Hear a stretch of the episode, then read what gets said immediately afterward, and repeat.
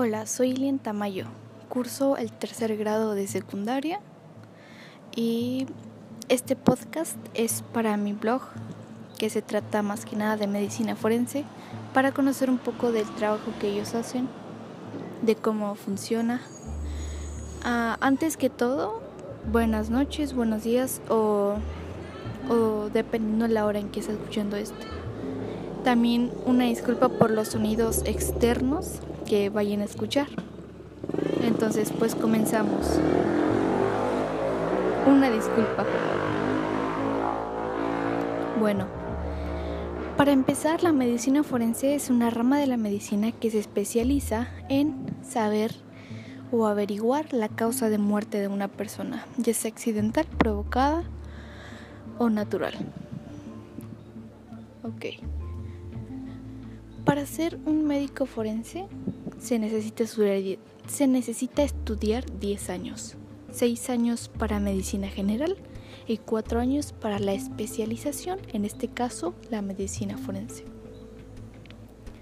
En la medicina forense no solamente está lo médico o lo biológico, también está lo legal.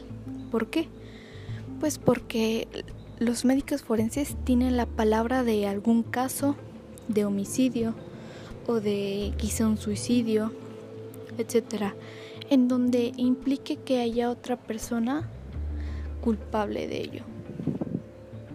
Bueno, en este caso el suicidio no quedaría porque pues no.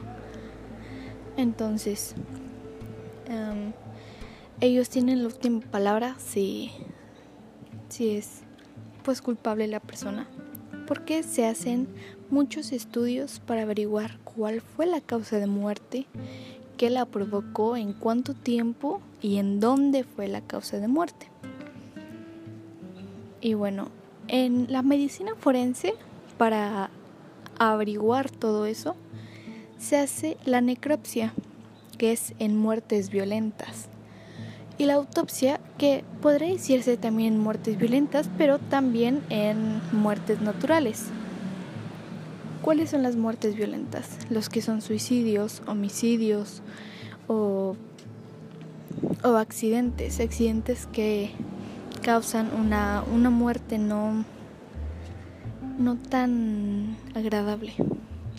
Ya son casos como accidentes en máquinas o accidentes automovilísticos, etc. Entonces, en una autopsia lo que se realiza, o necropsia también podríamos llamarla, se realiza una inspección externa, que es la ropa que trae la víctima o la persona fallecida. Y bueno, ya cuando revisan eso, se sacan muestras de la ropa, se envían a pues a sacarle muestras y a ver si tiene algún otro componente que ayude a averiguar la muerte.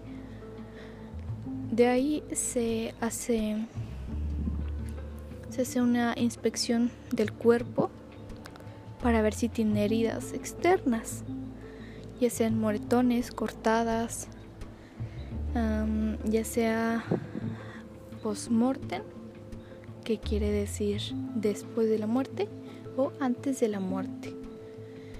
Ya de ahí se procede a abrir el cadáver ya sea en, forma de Y en, el torso, en recta o en una I, para después sacar em, algunos órganos, pesarlos y sacarles muestras para ver si tienen algo que no es normal, que no es natural. De ahí ya se regresan todos los órganos y se cierra al cuerpo.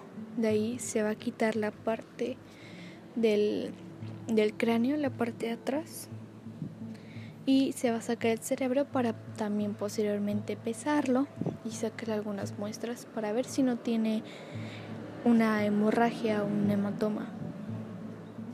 Entonces, se va a volver a regresar el cerebro, ya no se va eh, ya no se va a regresar al pues el cráneo, porque ya no es tan posible hacer eso. Se regresa al estómago.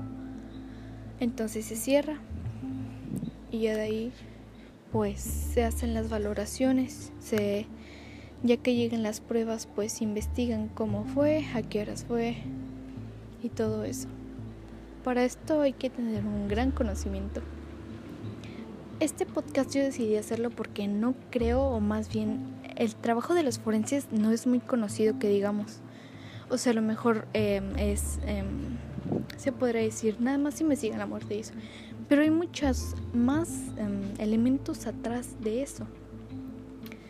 Entonces, este es como algo para que se dé a conocer más el trabajo de los forenses, el que hacen, el pues a qué a qué se dedican. Y pues mm, les guste o no, ellos son los las últimas personas que están con nuestros con nuestros familiares que fallecieron o que o que ya no están, por así decirlo. Entonces hay que darles un gran valor a esas personas porque es un trabajo muy duro. Entonces, pues espero y les haya gustado este podcast. Y les agradezco por pues por escucharlo. Y quiero aclarar que esta información ha sido sacada de internet, entonces no es 100% verídica, nada más es como una idea como una referencia de cómo trabajan los forenses, de qué hacen los forenses y para qué sirve el trabajo de los forenses.